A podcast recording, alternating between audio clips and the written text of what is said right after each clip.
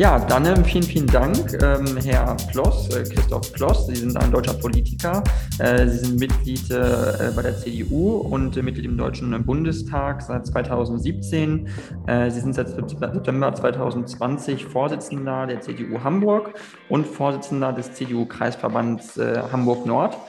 Und äh, bevor ich aber erstmal bei der Tagespolitik und dem, dem Wichtigen einsteige, wollte ich mal fragen, was war eigentlich Ihre ja, äh, Motivation, überhaupt Politiker zu werden? Wie, wie kam es dazu? Sie sind ja auch sehr junger Politiker äh, im Bundestagsaltersdurchschnitt. Sind Sie ja erst äh, Mitte 30. Also wie kam das eigentlich, dass Sie das so gemacht haben? Alles?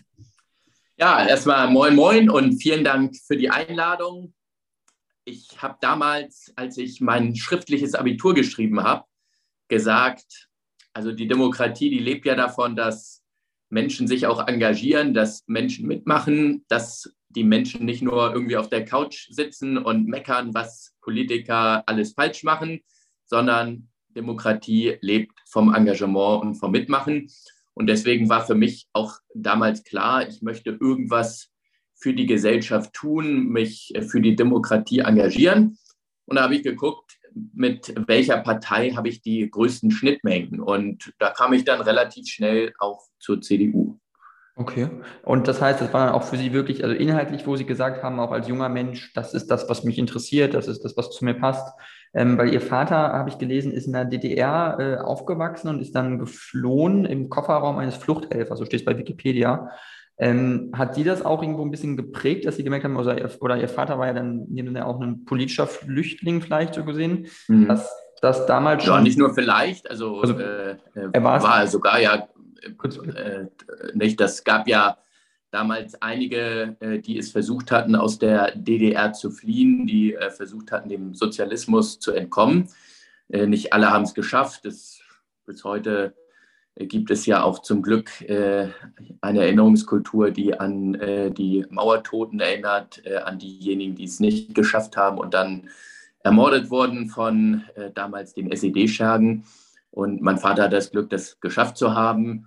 Äh, wäre er erwischt worden, wäre wahrscheinlich für viele Jahre ins Gefängnis gekommen.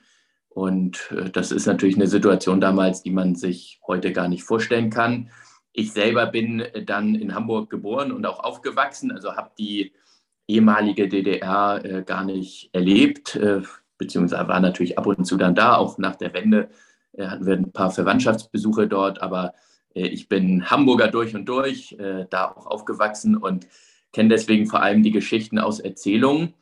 Und was mich also bis heute auch prägt, ist aufgrund der Geschichte meines Vaters die Ablehnung alles totalitären. Also dass man äh, sagt, ja, Extremismus auf der linken Seite und natürlich auch auf der rechten Seite äh, darf in einer Demokratie nie wieder eine Chance haben. Und äh, wir hatten leider im 20. Jahrhundert in Deutschland zwei Diktaturen. Und ich hoffe, dass sich so etwas nicht wiederholt. Mhm. Hatten Sie den Eindruck, dass Sie das damals ähm, auch familiär geprägt hatte in politischen Debatten, dass die Erfahrung gemacht wurde mit einem totalitären Regime eben lebensnah äh, Ihrer Elterngeneration und dass dadurch dann man auch sensibler war für politische Themen im Westen oder wie, wie war das so? Ja, also ich, wie gesagt, ich bin ja in Hamburg aufgewachsen, also ich hab, bin jetzt mit der DDR nicht groß in Berührung gekommen, außer in der einen oder anderen Erzählung meines Vaters, der das natürlich dann äh, ganz anders erlebt hat. Der ist jetzt in meinem Alter ungefähr äh, damals geflohen und kam dann in Hamburg erstmal unter bei Verwandten und hatte auch in Hamburg gar nichts. Also der konnte ja nicht sich noch einen großen Umzugswagen holen, sondern der war ja froh, dass er es irgendwie da im Kofferraum dann geschafft hatte. Ne? Und das war natürlich auch ein großes Wagnis.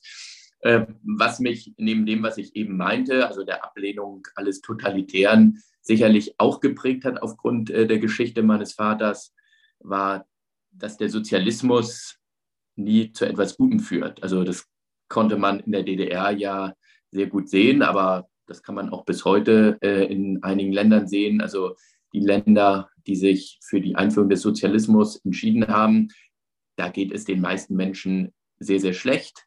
Es gibt meistens einige wenige, die davon profitieren. Das war in der DDR ja auch so. Ne? Es gab eine kleine Funktionärskaste und SED-Vertreter, denen es ganz gut ging und äh, ein Großteil des Volkes ähm, hat dann gelitten oder ging es wesentlich schlechter als in marktwirtschaftlich orientierten Gesellschaften. Und ich würde auch sagen, dass ich deswegen unter anderem ein überzeugter Vertreter der sozialen Marktwirtschaft bin. Mhm. Okay, ähm, dann würde ich jetzt ganz gerne ein bisschen zur aktuellen Politik übergehen, weil Sie sind ja Oppositionspolitiker äh, neuerdings, äh, solange nicht mehr die Regierung unterstützend. Ähm, äh, wie ist das jetzt äh, für Sie, was ja jetzt aktuell äh, Thema ist, ist ja in den brennendsten Messer die Gasumlage äh, aus dem Wirtschaftsministerium von Robert Habeck, äh, die ja jetzt wohl ähm, ja, sehr zerrissen wird, auch in der Politik, selbst von Koalitionspartnern von der SPD, von Herrn Klingbeil, Generalsekretär der SPD, äh, Entschuldigung, Parteivorsitzender der SPD, wurde schon äh, kritisiert. Wie sehen Sie das Ganze? Wie stehen Sie zu dem Thema? Ja, also die Regierung arbeitet derzeit handwerklich wirklich sehr, sehr schlecht. Äh, auf der einen Seite äh, führt man so eine Gasumlage ein, äh, von der ja auch Unternehmen profitieren, die äh, teilweise Milliarden Gewinne machen, also die deutlich besser dastehen aufgrund der Krise als noch vor einem Jahr oder vor zwei Jahren. Die können noch eine Gasumlage erheben und damit die Verbraucher, die sowieso unter den hohen Gaspreisen leiden, da auch noch da zusätzliche Gelder rausziehen. Also das finde ich völlig unglaublich. Äh, und ich verstehe auch nicht, äh, warum man das nicht so macht wie bei der Bankenkrise oder während der Corona-Krise. Wenn Unternehmen wie zum Beispiel Unipa in Schieflage geraten, äh, dann kann man denen ja zielgenau mit Steuergeldern helfen. Das hat man bei der Lufthansa gemacht, das hat man damals bei der Commerzbank gemacht. Und das war eine sehr sinnvolle Maßnahme. Aber jetzt mit einer Gasumlage flächendeckend allen Unternehmen zu ermöglichen, zu Lasten der sowieso gebeutelten Verbraucher, oder eine Gasumlage zu erheben, das erschließt sich mir in keiner Weise und hat zumindest mit meinem Verständnis von Gerechtigkeit äh, überhaupt nichts zu tun. Deswegen auch ein klares Plädoyer. Diese Gasumlage in dieser Form, die muss äh, abgeschafft werden oder darf gar nicht erst kommen. Okay. Ähm, das heißt, wenn Sie jetzt in der Regierung gewesen wären, wie hätten Sie, wenn Sie jetzt Wirtschaftsminister gewesen wären in dieser Situation, was hätten Sie gemacht? Also ich hätte das so gemacht, wie ich es eben äh, auch skizziert habe. Äh, man, wir haben natürlich eine außerordentliche Krise. Die hatten wir auch in den vergangenen Jahren immer mal wieder. Stichwort äh, Corona-Krise, Stichwort Finanzkrise. Und äh, da hat die CDU immer dafür geworben, dass man, dass wir gesagt haben, wir wollen zielgenau Unternehmen helfen, die aufgrund einer Krise in äh, Schwierigkeiten gekommen sind, wofür die Unternehmen auch nur sehr begrenzt oder gar nichts können. Äh, da kann man sagen, so dieser Angriffskrieg von Putin, der jetzt ja zu dieser außerordentlichen Gaskrise auch äh, geführt hat, dafür kann ein Unternehmen wie Unipa nur begrenzt was, auch wenn es sicherlich hier unter Warnung gab. Aber wenn man sagt, Unipa ist auch wichtig für den deutschen Gasmarkt und damit nicht alles zusammenbricht, gibt es durchaus Argumente, Unipa zu helfen. So wie man das eben früher mit der Commerzbank gemacht hatte zur Zeit der Finanzkrise oder eben mit der Lufthansa zur Zeit der Corona-Krise. Da haben wir aber nicht gesagt, jetzt wird äh, zum Beispiel eine Umlage erhoben, auf alle Girokonten, um die Commerzbank zu retten, sondern da haben wir gesagt, zielgenau hilft man dann der Commerzbank oder auch ein, zwei anderen Banken. Aber wir hätten es nie gewollt, äh, dass jetzt Banken, die äh, möglicherweise auch noch große Gewinne machen, dann äh, eine Sonderumlage erheben können zulasten der Verbraucher. Und das findet ja derzeit statt. Deswegen, man hätte jetzt zielgenau mit Steuergeldern Juniper helfen sollen, aber nicht dafür sorgen sollen, dass ein Unternehmen wie Shell beispielsweise eine Gasumlage kassieren kann. Also das geht nicht in meinen Kopf rein und ich glaube, das können auch viele Millionen andere Deutsche nicht nachvollziehen. Mhm. Was, was glauben Sie, was sich jemand wie Robert Habeck dabei gedacht hat? War das Unwissenheit in dem Fall, äh, schlechte Vorbereitung, schlechte Planung oder wie kann das sein, dass sowas dann umgesetzt werden soll?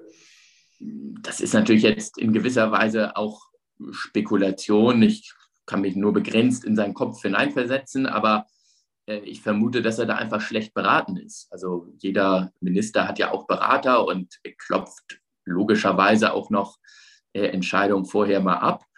Und da war einfach falsch beraten. Und ich will aber äh, bei der Gelegenheit auch nochmal einen Punkt machen. Und zwar die Gasumlage, die ist, Inhalt, die ist inhaltlich, handwerklich verkorkst. Das sagt ja mittlerweile auch ein Großteil der eigenen Regierung, ein Großteil der Ampelkoalition. Der entscheidende äh, Punkt wäre aber, dass Robert Habeck endlich beim Thema äh, Strompreise und beim Thema äh, Kernenergie äh, einen Schwenk hinlegt. Äh, Robert Habeck hat jetzt seit äh, vier Monaten immer wieder gesagt, es gäbe kein Stromproblem und die Strompreise gehen, während er das sagt, exorbitant nach oben. Also wer einmal auf die Entwicklung der Strompreise geschaut hat, der sieht, dass wir ein sehr großes Stromproblem haben, dass Strom ein immer knapper werdendes Gut ist und dass die Preise nach oben gehen, auch zulasten der Verbraucher, zulasten der Unternehmen und am Ende zulasten der Arbeitsplätze die wir ja brauchen, damit die Menschen ihre Familie ernähren können und es Steuereinnahmen gibt für Schulen und so weiter. Das heißt, Robert Habeck müsste die Laufzeiten der Kernkraftwerke verlängern und dafür sorgen, dass wir mehr Stromkapazitäten haben. Und das ist neben der Gasumlage, die eben wirklich handwerklich schlecht gemacht ist, aus meiner Sicht die derzeit große politische Fehlentscheidung. Und wir gehen jetzt langsam ja auf den Herbst zu. Und es gibt immer noch keine wirkliche Entscheidung bei der Kernenergie. Stattdessen wird so viel Gas verstromt wie seit langer Zeit nicht mehr. Und das bei Gasmangellage, also das ist wirklich schlechtes Regieren. Mhm. Ähm, nur als kurzen Einwurf äh, zur Kernenergie, weil das ein spannendes Thema ist. Wir haben jetzt äh, den russischen Angriffskrieg auf die Ukraine, haben Sie schon gesagt. Äh, wir haben das ähm, Atomkraftwerk in Saporischia im Süden der Ukraine, was jetzt von Russen belagert worden ist das teilweise kürzlich abgeschaltet worden ist, ähm, wo zwei Reaktorblöcke abgeschaltet worden sind, wo die Gefahr bestand, dass nach mehreren Tagen, wenn die nicht mehr weiterlaufen und die nicht weiter gekühlt werden, dass es da auch zu Kernschmelze kommen kann. Vor diesem Hintergrund von dem russischen Angriffskrieg äh, und der Krieg, der sich jetzt direkt in unmittelbar um ein Atomkraftwerk befindet, wie zuverlässig kann man da überhaupt noch von Atomkraft als sicherer Energiequelle sprechen? Also alle Untersuchungen äh, zeigen ja, dass die äh, gerade neuesten Kernkraftwerke, die neuesten Reaktoren sehr, sehr zuverlässig sind, auch sehr, sehr sicher sind äh, und dass man da auch mit Vorsorge im Prinzip das Risiko auf nahezu Null fahren kann. Und die Frage ist ja sonst, was ist die Alternative? Also wir wollen den Ausbau der Erneuerbaren, da besteht sicherlich ein parteiübergreifender Konsens. Aber jeder, der sich mit dem Thema Energiepolitik beschäftigt, der weiß, wir brauchen auch eine Grundlastkapazität. Also wenn es jetzt irgendwann im Dezember oder Januar oder Februar dunkel ist, wenig Sonne scheint, äh, dann brauchen wir ja trotzdem viel Strom und Energie. Und äh, daher brauchen wir Grundlastkapazitäten, gerade während dieser sogenannten Dunkelflaute. Und jetzt kann ich das entweder mit Braunkohle oder Steinkohle äh, gewährleisten. Da haben wir aber im Wahlkampf gerade von den Grünen immer wieder gehört, Kohle ist der Klimakiller Nummer eins. Deswegen bin ich persönlich kein großer Befürworter davon, dass wir jetzt auch noch ganz stark auf Kohle setzen. Und dann bleibt letztlich nur als Alternative Kernenergie, die die CO2-neutralste Form der Energieerzeugung darstellt. Und viele Länder, also ob es die Polen sind, die jetzt aus der Kohle rausgehen und in die Kernkraft einsteigen, oder auch die finnischen Grünen, sagen, wir setzen alleine aus Klimaschutzgründen auf den Ausbau der Erneuerbaren und wir setzen auf den Ausbau der Kernenergie, weil wir so ausreichend Strom gewährleisten können für die Gesellschaft und gleichzeitig auch das Klima schützen können und die Klimaschutzziele erreichen können. Mhm. Die Frage ist ja jetzt, äh, wenn man jetzt in Deutschland noch ein bis zwei Kernkraftwerke über Dezember hinaus laufen lässt, hat das überhaupt einen wesentlichen Unterschied, was A, die Stromversorgung des Landes angeht und was B, die Preise angeht? Weil die Preise gehen ja jetzt schon durch die Decke, obwohl die ja noch laufen. Ja, aber das äh, Problem wird sich ja dann eher verschärfen und am äh, Strommarkt wird ja immer die Zukunft gehandelt. Das heißt, im Moment stellen sich viele darauf ein, dass die Kernkraftwerke dann nicht mehr da sind und dementsprechend gehen auch jetzt schon die Preise hoch. Daher wäre das natürlich auch ein Signal in den Markt hinein, dass die Preise dann wahrscheinlich nicht mehr so stark steigen. Und äh, die drei Kernkraftwerke, die jetzt noch betrieben werden, die versorgen immerhin 10 Millionen Haushalte in Deutschland zuverlässig mit Strom. Und ich bin nicht bereit, darauf zu verzichten. Und das Problem, was wir derzeit haben aufgrund des russischen Angriffskriegs und auch aufgrund von zwei, drei anderen Faktoren, dass wir das verschärfen, weil wir in Deutschland einen nationalen Alleingang hinlegen und sagen, wir wollen raus aus Kernenergie. Mhm. Okay, ähm, ich würde gerne zum nächsten Thema überspringen und zwar geht es nämlich darum, was jetzt auch der Bundeskanzler, den Bundeskanzler betrifft, äh, der ja immer noch in der Kontroverse um die äh, Warburg Bank in Hamburg äh, ist, die ihm bekannt sein dürfte, den Cum-Ex-Skandal. Ähm, ich weiß nicht, inwiefern Sie das damals mitbekommen haben, aber es gibt ja dazu auch einen Untersuchungsausschuss und äh, wie ist das, wie schwer ist diese Krise eigentlich um den Kanzler da jetzt nochmal zu sehen, was, was, wo er sich anscheinend nicht erinnern kann, damals mit Bankern in Hamburg besprochen zu haben äh, zu gewissen Cum-Ex-Deals. Äh, ja, also dazu äh, gibt es ja so ein schönes Sprichwort, das stinkt zum Himmel.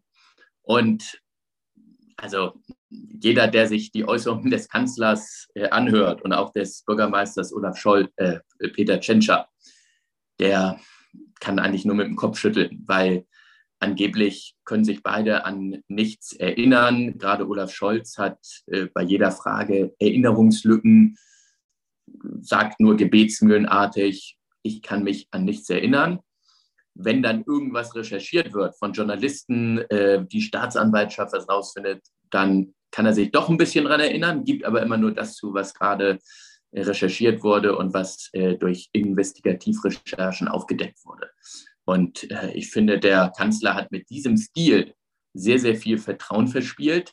Dass er sich an nichts erinnern kann, das nimmt ihm niemand ab. Und dazu gibt es ja noch viele weitere Ungereimtheiten, die dazukommen, wie zum Beispiel die 200.000 Euro Bargeld, die da im Schließfach äh, von Johannes Kahrs gefunden wurden äh, der ja bis heute ein wichtiger Strippenzieher auch der Hamburger SPD ist. Mhm. Also meinen Sie, dass da wirklich äh, waschechte Korruption im Spiel war, insbesondere was das Geld von Herrn Kaas angeht? Wer bewahrt einfach mal Bargeld in seinem Schließfach auf? Das ist ja nicht normal, eigentlich. Also genau wie Sie sagen, das ist nicht normal, dass man äh, über 200.000 Euro, dazu kamen, glaube ich, noch Dollarscheine äh, im Schließfach aufbewahrt. Also ich habe zumindest kein Schließfach bei einer Bank, äh, in dem ich so eine Summe lagere. Und ich kenne auch niemanden in meinem äh, Umfeld, der so etwas täte. Und es gibt einfach ganz, ganz viele offene Fragen. Es steht ja zumindest der Vorwurf der Korruption im Raum. Und den, diesen Vorwurf könnten Olaf Scholz, Peter Tschentscher und auch viele andere in der SPD am besten entkräften, indem sie jetzt das sagen, was sie wissen. Und wenn da nur gebetsmühlenartig immer wieder die Phrase nachgeschoben wird, ich kann mich an nichts erinnern, dann äh, ist das sehr, sehr unbefriedigend für alle, die sich mit dem Thema Cum-Ex beschäftigen und mit dem größten äh, Steuerskandal in der Geschichte Deutschlands beschäftigen. Aber man sieht ja auch an den aktuellen Werten von Olaf Scholz, am Ende schadet er sich damit auch selbst. Und ich erwarte, dass er da jetzt reinen Tisch macht und das sagt, was er weiß. Mhm. Okay. Ähm, wie zuversichtlich sind Sie denn jetzt, also äh, was jetzt die Umfragen, weil Sie die Umfragen angesprochen, äh, angeht, äh, wie stark die, stark, die CDU ist ja relativ, stark in den Umfragen aktuell, äh, mit den Grünen auch fast auf einem Niveau, oder beziehungsweise die Grünen sind fast auf einem Niveau mit der CDU. Ist das eine Koalition, die Sie sich vorstellen können nach der nächsten Bundestagswahl, einfach Schwarz-Grün als Doppelkoalition? Also wir sind ja immer noch äh, einige Prozentpunkte vor den Grünen äh, und haben ja auch nach der Neuaufstellung an der Spitze der CDU nach der verlorenen Bundestagswahl äh, wieder zugelegt, sind wieder die Nummer eins in Deutschland, äh, was wir ja bei der Bundestagswahl nicht waren. Also die Entwicklung ist positiv, die geht in die richtige Richtung. Und ich persönlich werbe dafür, dass wir jetzt unser Grundsatzprogrammprozess abschließen oder vorantreiben, dass die CDU klar definiert, wofür sie steht und damit selbstbewusst in die politische Arena geht. Und dann kann man nach einer Wahl gucken, mit wem hat man die größten Schnittmengen. Aber ich warne sehr davor, dass wir jetzt auf einmal schwarz-grüne Koalitionswahlkämpfe machen oder äh, irgendwie den Eindruck erwecken, also mit den Grünen zu regieren, das sei der größte Traum von den meisten Christdemokraten. Der naturgemäße Partner ist aus meiner Sicht nach wie vor die FDP, aber wir wissen alle, wie die politische Landschaft sich im Moment darstellt und äh, dass man natürlich auch nicht mehr nur klassische Bündniswahlkämpfe hat wie früher, schwarz-gelb versus rot-grün. Äh, und daher wird es wichtig sein, dass die CDU selber ein klares Profil entwickelt. Wir haben ja auch einen Bundesparteitag in Hannover im September und dort klar macht, wofür sie steht und dann dafür möglichst viele Stimmen generiert. Mhm. Okay, verstehe. Ähm, ich würde jetzt gerne nochmal ähm, ein bisschen auf die Ukraine äh, zu sprechen kommen und zwar, was da jetzt die weitere Unterstützung der Ukraine angeht. Man hat es gesehen, in den letzten äh, drei, also der russische Angriffskrieg läuft seit sechs Monaten auf die Ukraine. Seit äh, den ersten drei Monaten wurden wesentliche Geländegewinne der russischen Armee gemacht. In den letzten drei Monaten nur circa ein bis zwei Prozent äh, des, russisch, äh, des ukrainischen Territoriums. Also man sieht, dass da in den letzten drei Monaten eigentlich fast nichts getan hat. Ähm, wie sehen Sie jetzt eine weitere Unterstützung der Ukraine militärisch äh, von Deutschland? Also die Bundesregierung wurde viel kritisiert, es wurde viel zu wenig getan angeblich. Am Ende wurde ja doch ein bisschen was geliefert, allerdings äh, nicht in dem Umfang, wie sich viele Militärs auch gewünscht haben. Also wenn Sie jetzt auch Bundesregierungsmitglied gewesen wären, hätten Sie Leopardpanzer in die Ukraine geschickt? Ja, ich denke mal, der große, das große Verdienst der CDU-CSU-Bundestagsfraktion ist es, dass die Ampelkoalition äh, doch die Waffenlieferung etwas erhöht hat und dann auch schwere Waffen an die Ukraine geliefert werden. Äh, das hatte ja die Bundesregierung erst noch abgelehnt und war da sehr, sehr zögerlich. Und da haben wir Druck im Parlament gemacht. Und wir haben als Fraktion dort eine sehr klare Haltung. Wir wollen alles dafür tun, äh, dass die Ukraine unterstützt wird. Es hat unterschiedliche Gründe. Auf der einen Seite äh, wollen wir einem europäischen Volk, dem ukrainischen Volk helfen im Freiheitskampf gegen Russland. Und wenn ein europäisches Volk oder ein äh, Land in Europa angegriffen wird, dann ist das aus meiner Sicht auch die Pflicht eines jeden guten Europäers oder eines jeden europäischen äh, Staates, äh, diesem angegriffenen Volk zu helfen.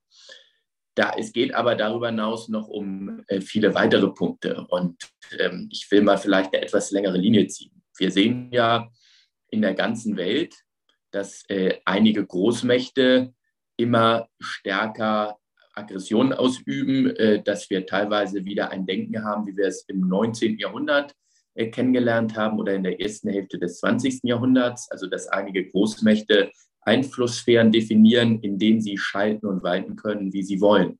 Das ist ja augenscheinlich auch der russische Ansatz, dass Russland sagt, äh, wir haben eine russische Einflusssphäre und da können wir in dieser Einflusssphäre andere äh, Länder überfallen, da können wir schalten und walten, wie wir wollen, da können wir brandschatzen, da können wir morden.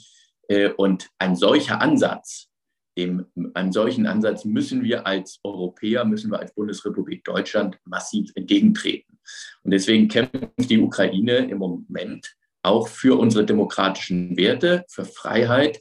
Und sie kämpft dafür, dass Aggressoren wie dem russischen Staat Einhalt geboten wird. Und wenn die Ukraine diesen Kampf nicht gewinnt, dann ist das auch ein Signal, sowohl an Russland, aber auch an andere Großmächte wie zum Beispiel China, äh, dass sie mit diesem Ansatz so weitermachen und möglicherweise dann auch weitere Länder überfallen. Und äh, deswegen müssen wir alles dafür tun, dass die Ukraine gewinnt. Und ich muss sagen, was das ukrainische Volk im Moment erleidet, welchen Durchhaltewillen sie an das Volk an den Tag legt, was die Menschen dafür eine Energie reinstecken, das ist wirklich unglaublich. Und da sind die Debatten, die wir hier in Deutschland haben, die auch schon hart sind und schlimm sind, äh, nichts gegen das, was das ukrainische Volk da im Moment durchmacht. Mhm. Definitiv. In, in dem Zusammenhang gibt es ja auch noch äh, den Konflikt, den ungelösten Konflikt in Mali. Äh, da ist ja die deutsche Bundeswehr auch äh, nach wie vor engagiert gewesen bis kürzlich und jetzt äh, sieht es ja so aus, als wenn die malische Regierung jetzt wohl doch mit Russland eher zusammenarbeiten möchte, um äh, vor Ort gegen Rebellen zu kämpfen. Äh, und Deutschland und Frankreich sind ja jetzt quasi ausgebotet worden. Also wie sehen Sie jetzt so ein zukünftiges Engagement in Nordafrika von der Bundeswehr überhaupt noch? Also ist das noch sinnvoll in Zukunft? In Mali ähm, ist es im Moment äh, sehr, sehr schwierig, weil sich die äh, malische Regierung offenkundig nicht an Absprachen hält. Und daher ist das im Moment äh, nicht sinnvoll. Also es muss ja auch eine Kooperationsbereitschaft vor Ort geben seitens der Regierung. Äh, grundsätzlich kann man aber am Beispiel Mali äh, eine Tendenz sehen, vor der wir Europäer auch aufpassen müssen, nämlich dass Großmächte wie Russland, und das gilt auch für China, immer stärker versuchen, in Afrika oder auch Südamerika oder anderen Regionen dieser Welt Einfluss zu gewinnen und mit ihrem Modell die Region zu prägen und auch Verbündete zu gewinnen. Und deswegen bin ich der Meinung, brauchen wir Europäer auch eine viel stärkere Afrikapolitik, die wir gemeinsam verzahnen müssen. Da geht es um die Gewinnung von Rohstoffen. Wir müssen als Europäer definieren, was brauchen wir zum Beispiel für die Energiewende, äh, zum Beispiel für die äh, europäische Automobilindustrie äh, und für viele andere Industrien, in denen Rohstoffe aus Afrika benötigt werden. Und der große Vorteil könnte dabei sein, dass wir aber nicht, wie zum Beispiel die Chinesen, nur dann nach Afrika gehen, weil wir sagen, wir wollen dort die afrikanischen Staaten ausplündern und äh, die Rohstoffe möglichst günstig äh, dort herbekommen, sondern dass wir sagen, wir können äh, mit einer auf Menschenrechten und Demokratie fokussierten äh, politischen Ansatz dafür sorgen, äh, dass eine Politik auf Augenhöhe gibt und dass äh, wir auch für Verbesserungen in den afrikanischen Ländern sorgen und gleichzeitig auch fragen, was sind die Wünsche dort, welche Bedürfnisse gibt es, und man daraus dann zum Beispiel eine gegenseitige Kooperation aufbaut. Also nehmen wir mal das Beispiel äh, im Bereich äh, Industrie, Mobilität ähm, und äh, auch in anderen Bereichen. Da brauchen wir sehr viel Wasserstoff und sehr viele klimaneutrale Kraftstoffe wie E-Fuels, äh, die alle auf Strom basieren und im Idealfall auf Strom aus erneuerbaren Energien, also aus Sonne oder Wind. Strom und Sonne äh, gibt es ne, nicht Strom und Sonne, Sonne und Wind äh, gibt es in Afrika sehr, sehr viel. Und wir könnten zum Beispiel Wasserstoff oder E-Fuels in Afrika produzieren, damit Perspektiven dort vor Ort schaffen, weil Arbeitsplätze entstehen und auch eben solide Strukturen dadurch äh, geschaffen werden können. Äh, auf der anderen Seite beziehen wir dann aus Afrika äh, die Rohstoffe oder eben Wasserstoff oder E-Fuels, die wir dringend hier benötigen, um unsere Gesellschaft äh, klimafreundlicher oder klimaneutral zu machen. Mhm. Und das ist ein ganz anderer Ansatz als die Chinesen, die häufig nur Kredite vergeben und dann, wenn afrikanische Staaten diese nicht mehr bedienen können, sagen, dann wollen wir euren Flughafen oder euren Hafen. Und deswegen könnte dieser europäische Ansatz auch gerade in Afrika einer sein, mit dem wir punkten können.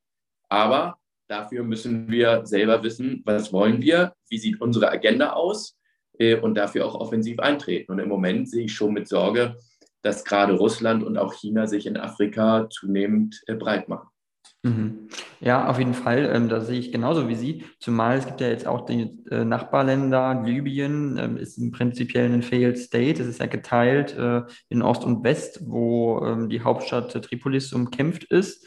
Ähm, dann gibt es in Tunesien Unruhen, wo man nicht weiß, ob da die äh, demokratische Ordnung noch äh, fortbestehen kann. Es gibt in Marokko den Westsahara-Konflikt. Also wie sehen Sie quasi äh, diesen gesamten Komplex da in Nordafrika, der wirklich instabil ist? Also wie sehr kann man eigentlich auf stabile Staaten da in den nächsten 10, 15 Jahren setzen? Ich glaube, man kann es nicht so verallgemeinern. Also es gibt einige Staaten, die haben auch sehr positive Entwicklungen in den vergangenen Jahren äh, hinter sich, beispielsweise Ghana, auch Kenia, und andere Staaten, die sich sehr gut entwickelt haben, äh, mittlerweile auch solide äh, Grundstrukturen bieten für Investoren und für Kooperationen. Und daran müssen wir anknüpfen. Teilweise haben die höhere Umweltstandards, als wir das in einigen europäischen Staaten haben. Aber natürlich gibt es in Afrika auch einige besondere Krisenherde und große Probleme. Wir haben ja eben über Mali gesprochen, äh, man könnte auch Niger nennen ähm, und äh, auch in anderen Ländern äh, sieht es nicht gut aus. Aber wir sollten alles dafür tun, dass Stabilität reinkommt, aber gleichzeitig auch nicht nur einfach sagen, eine Entwicklungspolitik nach unserer Lesart sieht so aus, wir geben Geld rüber und dann können das die Regierungen mal irgendwie ausgeben, wie sie es wollen, sondern wir müssen das dann an gewisse Bedingungen koppeln. Und ich hatte das ja eben gesagt, wie könnte das zum Beispiel ausschauen? Also man könnte zum Beispiel sagen, wir nutzen die Sonne und den Wind Afrikas für Wasserstoff und E-Fuels, die wir wiederum benötigen. Und äh, so entstehen dann Kooperationen und äh, die afrikanischen Gesellschaften merken, dass diese Kooperationen nicht nur uns Europäern nützen, sondern dass sie davon auch profitieren. Das ist ja auch unsere Idee des Multilateralismus, Multilateralismus soll ja nicht nur einer, einem Land oder einer Region äh, nützlich sein, sondern im Idealfall profitieren beide Seiten davon. Und das können wir deutlich machen und das würde die europäische Außenwirtschaftspolitik dann auch im positiven Sinne abgrenzen von den russischen Ansätzen oder von den chinesischen Ansätzen. Okay, äh, nur kurz zum Abschluss, ähm, weil ich weiß, dass wir nicht genug, äh, nicht so viel Zeit mehr haben. Ähm, Sie haben E-Fuels angesprochen. Äh, inwiefern halten Sie E-Fuels für eine Alternative als äh, Treibstoff im Vergleich zu batterieelektrischen Autos in Zukunft? Also E-Fuels benötigen wir auf jeden Fall im Bereich der Luftfahrt und der Schifffahrt, weil wir da mit Batterien im Prinzip gar nicht weiterkommen. Ja, äh, wenn wir die Luftfahrt und Schifffahrt klimaneutral machen wollen, kommen wir an E-Fuels nicht vorbei. Und äh, alleine in den 2030er Jahren werden wir immer noch äh, 35 bis 40 Millionen Verbrenner-Pkw auf Deutschlands Straßen haben, selbst wenn wir alle E-Auto-Ziele fürs Jahr 2030 erreichen. Das heißt, äh, jeder, der politisch verantwortlich ist, der muss eine Antwort auf die Frage geben, wie können diese Verbrenner-Pkw klimaneutral werden? Und das geht im Prinzip fast ausschließlich nur mit E-Fuels. Äh, und ich persönlich finde, dass die Politik nicht Vorgaben machen sollte, auf welchem Wege Unternehmen äh, oder Verbraucher die CO2-Ziele erreichen, sondern die Politik muss sagen, wir müssen diese oder jene CO2-Ziele erreichen, aber der Weg dahin, der sollte doch in der sozialen Marktwirtschaft den Unternehmen überlassen sein oder den Verbrauchern. Oder anders ausgedrückt, mir ist völlig egal, ob wir die Klimaschutzziele mit E-Fuels erreichen, mit Wasserstoff, mit Batterien oder mit äh, fortschrittlichen Biokraftstoffen. Hauptsache, wir erreichen die. Und dann ist das ein Wettbewerb zwischen unterschiedlichen klimaneutralen Technologien und Ansätzen. Und da wird sich irgendein Ansatz vielleicht durchsetzen. Möglicherweise werden auch mehrere Ansätze am Ende zum Erfolg führen. Aber mich stört ein wenig, dass äh, immer stärker äh, aus der Sicht der Staatswirtschaft argumentiert wird und der Staat jetzt auch noch Vorgaben machen soll, wie Unternehmen die Klimaschutzziele erreichen sollen. Deswegen bin ich da immer für Technologieoffenheit. Mhm. Okay, ja, ähm, Herr Ploss, ich äh, danke Ihnen sehr auf jeden Fall für das Interview. Ich fand es äh, sehr spannend. Äh, äh, vielen Dank, dass Sie Zeit gefunden haben. Und äh, wenn Sie möchten, können Sie noch zum Abschluss äh, was sagen zu Ihnen oder zu Ihrer Partei. Ich meine, jetzt sind Sie ja im Oktober auch Landtagswahl in Niedersachsen. Ich weiß nicht, ob Sie noch Werbung machen möchten, dann können Sie das jetzt gerne noch tun. Das mache ich sehr gerne. Also erstmal sieht man angesichts der vielen handwerklichen Fehler, die die Bundesregierung macht, dass es dringend eine CDU braucht äh, in Deutschland, aber vor allem natürlich auch in Niedersachsen. Auch dort gibt es äh, sehr, sehr viele Probleme. Äh, der Weg in Richtung Klimaneutralität, der wird leider nicht immer mit marktwirtschaftlichen Ansätzen beschritten. Und wir als CDU sagen in Deutschland und auch in Niedersachsen, für uns ist das nicht eine Frage zwischen Klimaschutz auf der einen Seite und äh, einer erfolgreichen Wirtschaftsnation auf der anderen Seite, sondern wir wollen beides miteinander verbinden. Deswegen setzen wir ganz stark auf Wasserstoff, auf klimaneutrale Kraftstoffe wie E-Fuels und wir setzen auch auf batteriegetriebene Elektromobilität. Gerade das ist ein Thema, was für Niedersachsen sehr relevant ist. Stichwort Volkswagen, Stichwort Salzgitter und äh, viele andere Unternehmen, die daran Interesse haben. Und wer diesen klimaneutralen, industriefreundlichen Ansatz der CDU unterstützen möchte, äh, der sollte am besten Mitglied der CDU werden, aber zumindest sofern äh, die Zuhörerin oder Zuhörer in Niedersachsen wohnt, äh, dann in Niedersachsen bei der Landtagswahl CDU wählen. Und ich bedanke mich sehr herzlich für das Gespräch. Hat mir auch viel Spaß gemacht und ich hoffe, wir sehen uns dann bald auch einmal persönlich. Super, vielen, vielen Dank.